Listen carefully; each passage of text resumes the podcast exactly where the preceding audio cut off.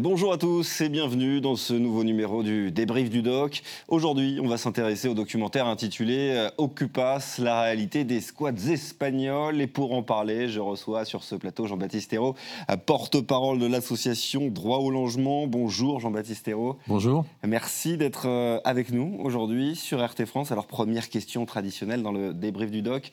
Est-ce que le documentaire que vous avez vu correspond à la réalité que vous connaissez sur le terrain? Bah, écoutez, euh, la situation espagnole est un peu différente de la situation française. Hein. Euh, ce qui est surprenant, c'est de voir qu'au fond, euh, c'est monsieur et madame tout le monde qui se retrouvent à la rue, là-bas en Espagne, parce qu'il il y a eu cette crise des subprimes à la fin des, années 2000 et qui a entraîné une, comment dirais-je, une série massive d'expulsions. C'est plusieurs centaines de milliers de ménages en accession à la propriété en Espagne qui ont été expulsés les années qui ont suivi. Et donc il y a eu un mouvement qui s'est développé de résistance justement à ces expulsions, euh, très populaire, hein, qui est très, très, très implanté dans les, dans les villes, dans les, les, grandes villes et les petites villes aussi, et euh, qui, a, qui, a, qui a fait des occupations de banques pour demander euh, l'arrêt de la saisie du bien immobilier. pour organiser des réunions avec toutes les personnes impactées par la crise justement hypothécaire, pour ensuite, dans un deuxième temps, exiger aussi qu'il y ait des lois qui, qui, qui, malheureusement, le gouvernement n'était pas favorable à ce moment-là et plutôt soutenu les banques.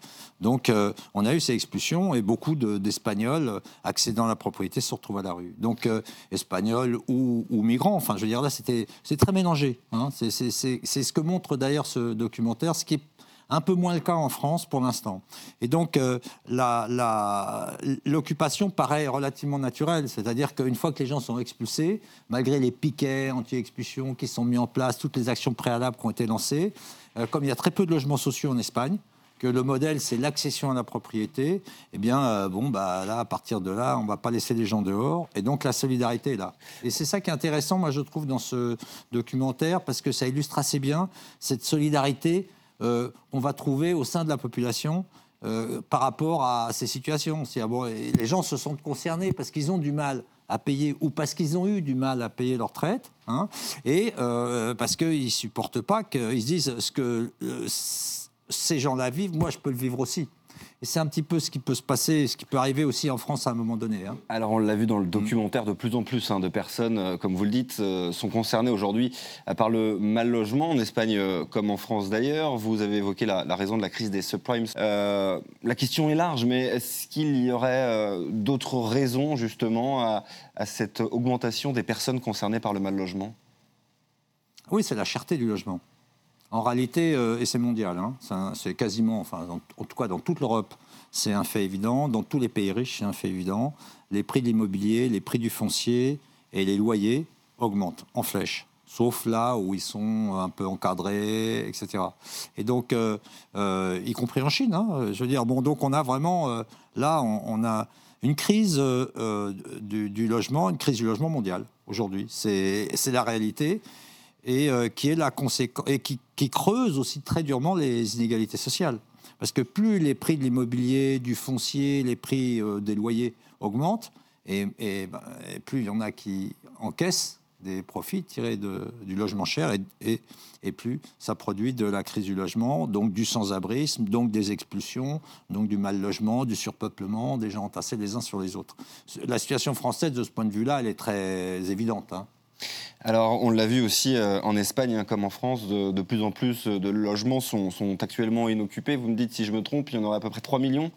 Euh, oui, c'est ça, c'est ce qu'ils disent. Ouais. En France, 3 millions. Ah, en France, 3,1 millions de logements vacants, ce qui est un record historique. Hein. On est à plus de 8%. Euh, on n'a jamais connu un taux aussi élevé de logements vacants. Et ça, justement, comment on l'explique, autant de logements vacants chez nous?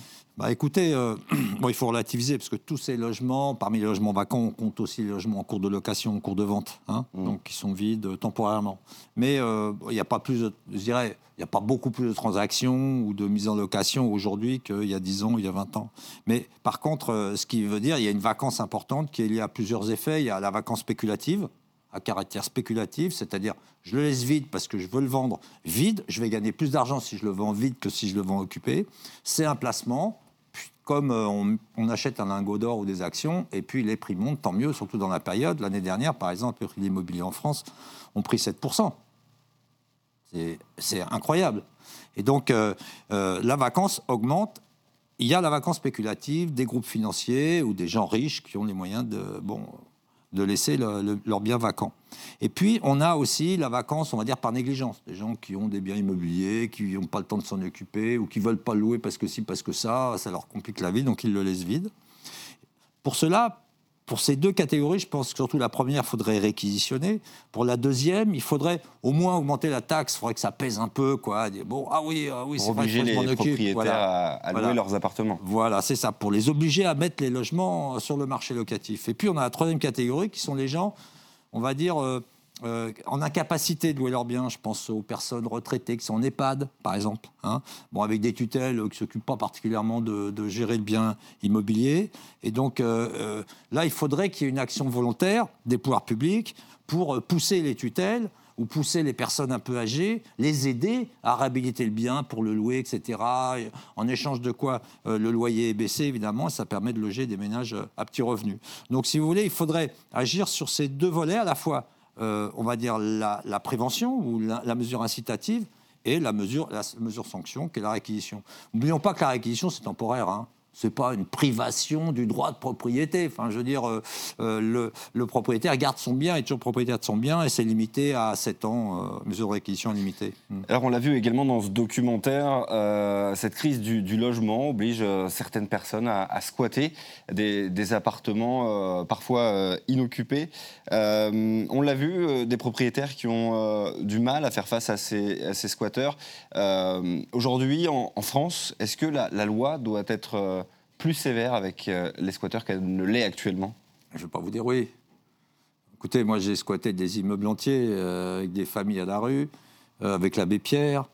on a quand même, je dirais que la, question, on a squatté parce que quand on est à la rue, il faut trouver un endroit où se loger. Parce que quand on est sans abri, n'oublions pas qu'on a une espérance de vie de, de, 15 ans en moyenne. En, en moyenne, on a 15 ans dans la rue, on a des chances de décéder. Si on est un peu fragile, on meurt avant. Si on est meilleur sortant, on meurt après. C'est l'âge moyen de décès, 49 ans. Donc vous voyez, c'est la, la rue tue, clairement. Et elle, tue après des conditions de vie qui sont très dures. C'est de la torture sociale. C'est de la torture sociale parce que les gens, ils perdent leurs amis, ils perdent leur famille, ils perdent leur travail, ils perdent leurs liens sociaux et ils tombent bah, forcément dans la dépendance de l'alcool, des drogues, etc., qui circulent aujourd'hui, qui sont à bas prix. Et voilà, c'est ça l'arrêté. C'est une déchéance humaine absolument intolérable dans un pays aussi riche que la France. Parce que n'oublions pas que nos sociétés humaines n'ont jamais été aussi riches. Et on n'est pas capable de loger quelques millions de personnes. C'est, là, on est. Enfin, c'est terrible. Enfin, je dirais que là, pour nous, aujourd'hui, euh, on est dans une société qui est d'une cruauté, euh, dans laquelle la brutalité et la cruauté se développent. Alors après, bon, effectivement, il y a des propriétaires qui se font squatter leur euh, logement. Bon, si c'est pas leur résidence principale, nous, on a, on a toujours été contre. Enfin, on n'a jamais été hostile, si vous voulez, à des mesures pour empêcher ou sanctionner l'occupation de la résidence principale d'une personne.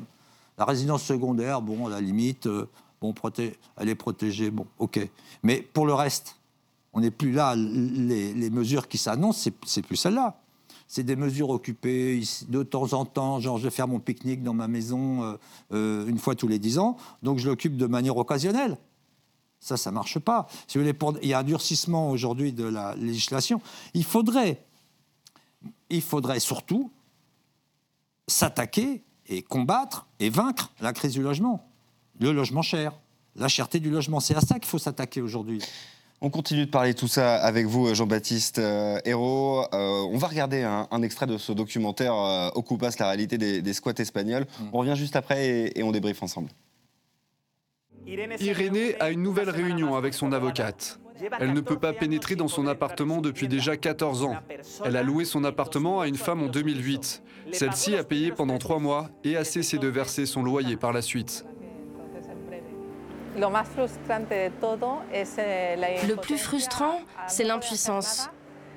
Nous ne pouvons rien faire parce que le système judiciaire ne réagit pas.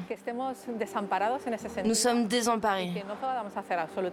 Un étranger peut faire ce qu'il veut dans ton appartement et tu es absolument impuissant. tu ne peux pas te défendre. Je crois qu'aujourd'hui, la loi protège les ocupas. La législation non seulement les protège, mais elle les aide, elle les couvre.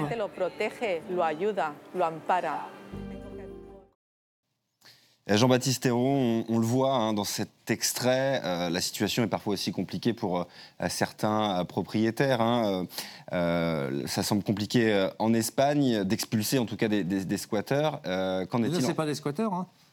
Elle dit ils ont payé leur loyer pendant trois mois. Pendant trois mois, voilà. Donc c'est des locataires.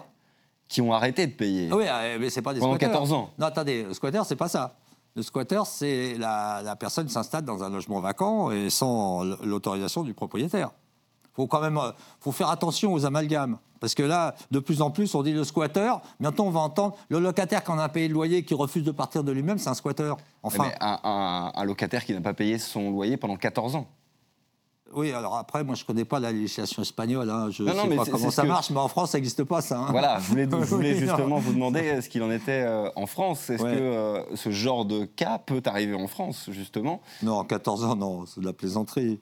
Non, non, non, non. Les, les... Non, on a des procédures, il y a des délais qui peuvent être accordés. Les bailleurs se plaignent, euh, évidemment, de ne pouvoir pas expulser. D'abord, il faut savoir que malgré la cherté du logement, euh, le, taux d'impayé euh, concerne moins de 1% des, des, des, locations. On est quand même.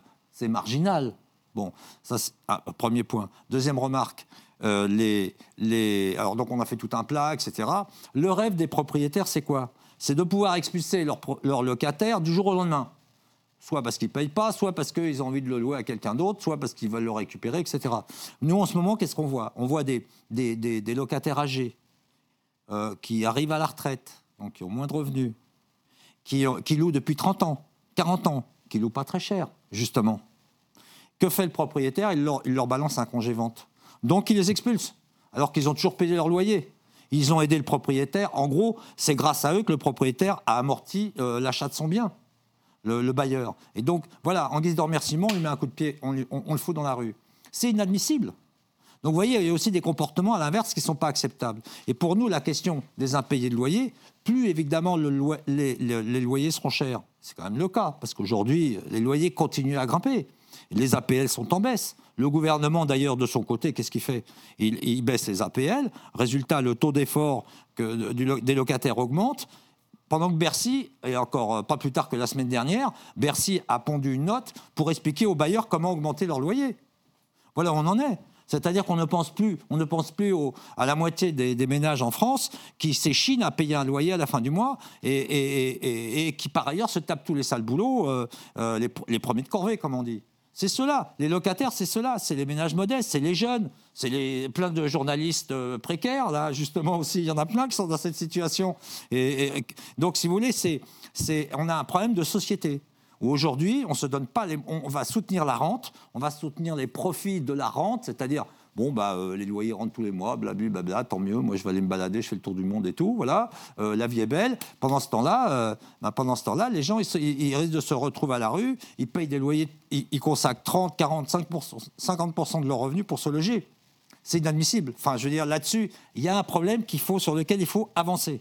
Et je pense que cette question de ces personnes âgées, de ces familles avec enfants qui risquent de se retrouver à la rue à partir du 1er avril, c'est un, un, sujet c'est un sujet qui doit être traité justement euh, pendant la campagne.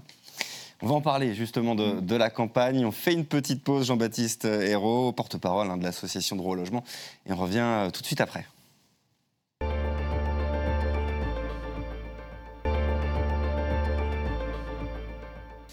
On est de retour dans ce débrief du doc en compagnie toujours de Jean-Baptiste Hérault, porte-parole de l'association Droit au logement.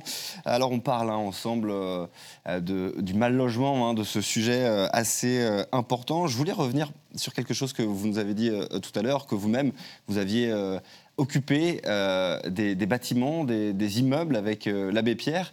Euh, alors, on parlait des petits propriétaires. Parfois, il y a aussi des, grands groupes qui euh, ont des, biens immobiliers. Euh, est-ce qu'on connaît la part des petits propriétaires qui ont des logements inoccupés et celle des, grands groupes? On a peu de, statistiques là-dessus. justement, c'est un problème et on en a de moins en moins. Donc, il y a une petite enquête de l'INSEE qui est sortie il y a quelques semaines et qui, dit que, qui nous dit que 3,5% des ménages en France détiennent 25% du parc de logement. Voilà. alors, ça ne parle pas des sociétés. Hein. On n'a pas d'informations sur les sociétés. On sait. L'enquête aussi dit également que 11% des ménages détiennent la moitié du parc de logement. Voilà. Donc euh, là, ça traduit assez bien, si vous voulez, le renforcement des inégalités. Euh, euh, je dirais, plus on est riche, plus on a du patrimoine, et plus on est pauvre, moins on en a. Parce que c'est-à-dire que l'autre moitié, la, moitié, c'est-à-dire les, 75, les 75, non pardon, les 90% qui restent, se partagent la moitié du patrimoine. Donc voilà, c'est-à-dire que à peu près la moitié des ménages en France ne, sont propriétaires de rien du tout, à part les quelques meubles qu'ils ont pu acheter, la voiture euh, pour circuler ou le vélo. Voilà, c'est terminé. Alors concernant ces, occupations que vous avez pu faire, euh, pour ceux qui, nous regardent, euh, racontez-nous un peu comment ça se passait, comment vous cibliez les, endroits à occuper, comment vous rentriez et combien de temps vous, vous restiez. Bah, écoutez, nous, en règle générale, hein, quand on le dernier qu'on a. avec l'abbé Pierre, on avait occupé la rue Dragon, puis quelques immeubles avant et après. Bon, c'était une épopée dans les années 90. Et euh, à l'époque, euh, je dirais que la question du mal logement, du sans-abrisme était vraiment posée, faisait partie des débats électoraux. Hein. Chirac avait été élu euh, sur la question de sur sa, engagement de lutter contre la fracture sociale. Bon, et juste après, d'ailleurs, débat qu'il avait poussé, juste après qu'on ait occupé la rue Dragon avec l'abbé Pierre. C'est un immeuble qui appartenait à la Cogédim, en plein centre de Paris, euh, côté de Saint-Germain-des-Prés. On a occupé d'autres immeubles comme ça. Euh, le, dernier en date, euh, soutenu, enfin, soutenu par l'association, c'était rue du Croissant, un ancien commissariat qui appartient à un groupe financier, un gestionnaire d'actifs important et qui, bah, qui a demandé notre expulsion dès qu'on arrivé dans les, dans, les lieux. Bon, finalement, ce que, nous, ce, que, ce que nous demandons quand nous occupons un immeuble, c'est d'une part que les occupants soient relogés. Notre idée, c'est pas de rester ad vita aeternam dans l'immeuble. Hein, mmh. bon. Donc que les occupants soient relogés, qu'ils ils veulent un bail, ils veulent une clé, ils veulent euh, euh, payer leur loyer à la fin du mois, etc. Donc un logement social. Et d'autre part, euh, que cet immeuble soit plutôt de préférence transformé en logement sociaux. Ça nous arrivait pas mal, assez souvent. Un immeuble d'ailleurs rue de la Banque, à côté, en face de la bourse, là, dans la fin des années 2000. Bon, on a gagné 100%. L'ensemble des occupants étaient relogés et l'immeuble a été transformé en logements sociaux. Donc pour nous, il faut à la fois le combat que nous menons, c'est pas que d'aller occuper des logements vides, d'exiger la réquisition. Ce qu'on veut surtout, c'est que tout le monde soit logé. Donc il faut faire des logements sociaux, plus encore. Et puis il faut limiter euh, euh, le logement cher. Il faut encadrer les loyers. En Allemagne, ils l'ont fait. En Allemagne, ils l'ont fait, mais bon, après, euh, il y a eu un petit incident à la Cour constitutionnelle allemande. Mais à Berlin, ils avaient institué une loi l'année dernière qui a, marché pendant un peu une, année à peu près. Ils ont encadré tous les loyers, c'est-à-dire tous les loyers, y compris les, les, baux en cours, et à la baisse. Donc les loyers ont baissé pour les locataires. Et il y a eu un contrôle qui a été fait par les institutions publiques pour sanctionner euh, les bailleurs qui ne respectaient pas la loi. Parce qu'en France, on a des lois qui existent, il n'y a, pas de, a pas de contrôle, il n'y a pas de sanction. Donc c'est la fraude à tous les étages. C'est ça aussi, là aussi, on a un problème. Vous parliez d'incidents euh, tout à l'heure. Après ces, occupations, euh, ça, arrive souvent, euh, ou de temps en temps, que la police intervienne suite aux occupations, justement pour expulser les, les, occupants. on a vu ça hein, dans, le, dans, dans, le documentaire Occupas. On va regarder justement un extrait, on en parle juste après. Mm.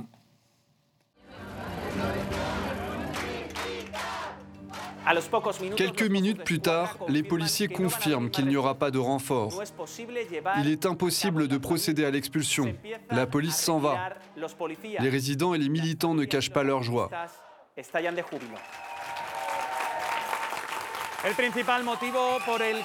La raison principale de l'échec de l'expulsion est que les forces de l'ordre manquent de personnel. Voilà pourquoi les organisations de protection des droits de l'homme essaient d'inviter le plus de monde possible à des actions comme celle-ci.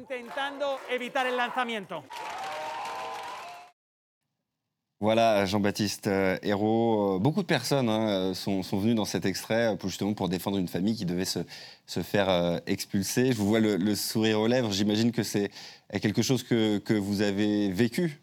Bien sûr. Ça nous est déjà arrivé dans des quartiers avec la mobilisation des habitants autour. Bon, bah, il y a de la police qui vient, la routine, quoi, la routine des expulsions locatives entre le 1er avril et, et le 30 octobre, le 1er novembre. Et donc, bon, bah, là, il y a du monde, allez, ok, on renonce. On reviendra peut-être plus tard, on va essayer de trouver une solution. C'est cette solidarité qui, qui justement, vous, vous fait plaisir? Oui, ah bah, oui, bien sûr. Et c'est ça. D'ailleurs, nous, nous la connaissons. En France, elle existe, cette solidarité. Simplement, il faut informer les, voisins, il faut informer les, les habitants, il faut informer les parents d'élèves, là où vont les enfants, etc. De telle sorte à ce qu'il y ait une solidarité qui se construise, que ça pèse sur les politiques, et du coup, bon, que le préfet euh, renonce à octroyer le concours de la force publique. Mais pour nous, l'essentiel, c'est pas de suspendre l'expulsion à vita aeternam. L'essentiel, c'est que les, les, familles ou les personnes sont menacées d'expulsion soient relogées.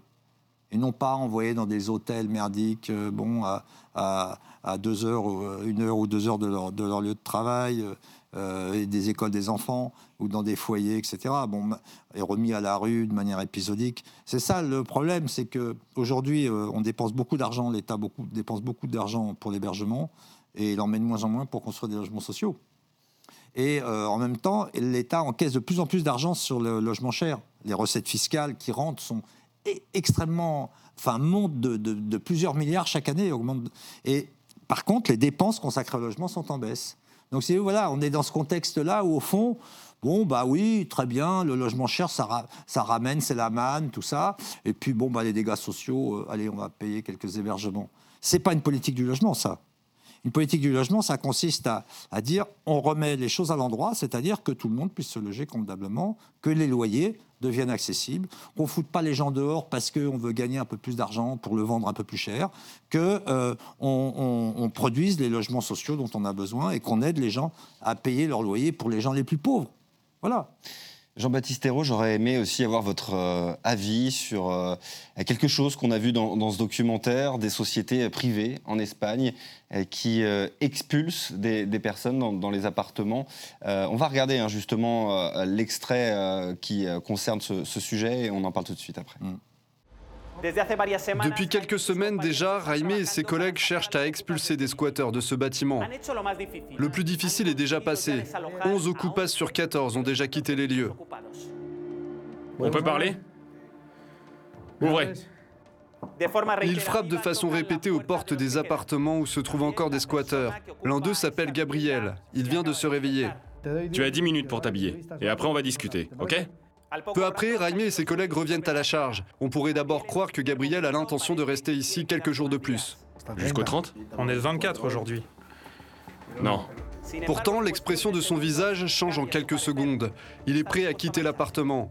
L'essentiel du travail de Raimé consiste à persuader la personne de quitter le logement dans les meilleurs délais. Vous l'avez vu hein, dans, cet extrait en, Espagne, euh, des sociétés privées donc euh, expulsent, pardon, certains squatteurs. Euh, on en parlait tout à l'heure avant cette émission. Ça commence à devenir la, même chose. On commence à voir ce genre de société en France. Oui, d'ailleurs, oui, on a des sociétés qui de nervis, quoi, en quelque sorte, hein, et qui viennent et qui viennent euh, soit négocier contre argent le départ de, de, squatteurs, mais aussi de locataires, hein. euh, soit de les foutre dehors. Est-ce que c'est le rôle de société privée de, de, faire ça? Non, enfin, je veux dire, traditionnellement, hein, en tout cas l'usage au XXe siècle, hein, on va dire, euh, c'était que la force publique, la force, l'expulsion par la force, l'expulsion forcée ne peut être exécutée sur décision du préfet, qui tient compte de la, on va dire, du contexte de trouble à l'ordre public que ça pourrait provoquer, et notamment le fait d'avoir une famille avec des enfants dans la rue. Donc, si vous voulez, ça, c'est des ou des personnes, euh, des personnes sur le trottoir. Donc, c'est des éléments d'appréciation aujourd'hui qui sont. Euh, je dirais que l'État, il est il est débordé là, clairement. Dans cette affaire-là, il est débordé, mais en même temps, euh, quand les, les occupants qui ont été expulsés illégalement des locataires, hein, moi je vous parle même de locataires, qui sont expulsés illégalement, qui rentrent chez eux et voient que la porte a été, la serrure a été changée, ils vont aller porter plainte au commissariat pour pouvoir réintégrer, il se passe rien. Il se passe rien. Or, il y a un délit. L'expulsion illicite, c'est un délit euh, qui est puni euh, par la loi. Euh, violation de domicile, c'est un délit. séquestration de biens, voire vol, parce qu'il y a des gens qui retrouvent leurs affaires sur le trottoir. Donc, si vous voulez, malheureusement, aujourd'hui, il y a une logique où, de plus en plus, on, laisse les gens se faire justice eux-mêmes. Bon, au, besoin par l'intermédiaire de sociétés privées. Pour nous, c'est inadmissible. Ça, c'est clair qu'il y a un, climat aujourd'hui, une remise en question de l'état de droit, euh, euh, sous l'œil, euh, on va dire, je dirais, sous l'œil euh, euh, de l'État, hein, qui lui, manifestement, ça ne dérange pas. En tout cas, le parquet, les parquets, ça ne les dérange pas. Et donc, euh, voilà, impunité par rapport aux agressions qui peuvent être menées contre des locataires ou des squatteurs par nécessité, hein, comme disait l'abbé Pierre. C'est-à-dire, bon, je suis à la rue, on est à la rue, il y a un truc qui est vide, on s'installe. Bon faut faire attention. Moi, c'est ce que je dis aux squatteurs aussi. Attention, allez pas occuper le logement de mamie euh, qui en est pas. De, choisissez des, des, endroits qui appartiennent à des gros propriétaires, des riches. Jean-Baptiste Thérault, avant de se quitter, on a, on a mm. très peu de temps avant de terminer cette, euh, cette émission. Je voulais avoir votre euh, avis également. Euh, on sait que le rapport de la Fondation Abbé Pierre est sorti au début du, mois de février. Il révèle hein, que 14,6 millions de personnes sont fragilisées par la, crise du logement. On est en pleine campagne électorale. Est-ce que vous pensez que ce, que ce, sujet, la crise du logement, est assez évoqué par, par les candidats? Bah, pour l'instant, euh, les questions sociales sont à la marge. Hein. Donc la question du logement, c'est une question sociale, donc elle est marginale. Euh, les programmes ne sont pas encore bouclés, donc on verra aussi. Mais nous, on a prévu des mobilisations. On va avoir des échéances quand même. Euh, et il faudra qu'on soit nombreux dans la rue, c'est clair. Il n'y a que de cette manière-là qu'on pourra se faire entendre. C'est-à-dire montrer qu'à la fois dans les quartiers, les, personnes se mobilisent, organisent des piquets euh, pour informer les habitants, etc., créer des liens de solidarité, comme, on l'a vu sur, le, sur les images que vous avez projetées, mais aussi euh, être nombreux et se serrer les coudes dans la rue. Je pense que euh, il faut, maintenant, faire entendre que les, locataires, les mal logés, les opprimés du logement, ils vont se lever. Voilà, il faut qu'on les entende, il faut qu'on les voit. Les sans-abri aussi il va falloir qu'ils se mobilisent et qu'on les voit. Voilà, contre le logement cher, contre les expulsions, pour le respect du droit à l'hébergement jusqu'au relogement, on a des lois. Et c'est ça le problème, c'est qu'en France, on a des lois, on a conquis des lois, on a conquis des droits, et ces droits ne sont pas respectés. Merci beaucoup Jean-Baptiste Hérault d'avoir été euh, avec nous aujourd'hui sur RT France. Je rappelle hein, que vous êtes porte-parole de l'association euh, Droit au logement. Merci euh, également à vous d'avoir suivi ce nouveau numéro du débrief du doc que vous pouvez déjà retrouver sur notre site rtfrance.tv. À très vite sur RT France.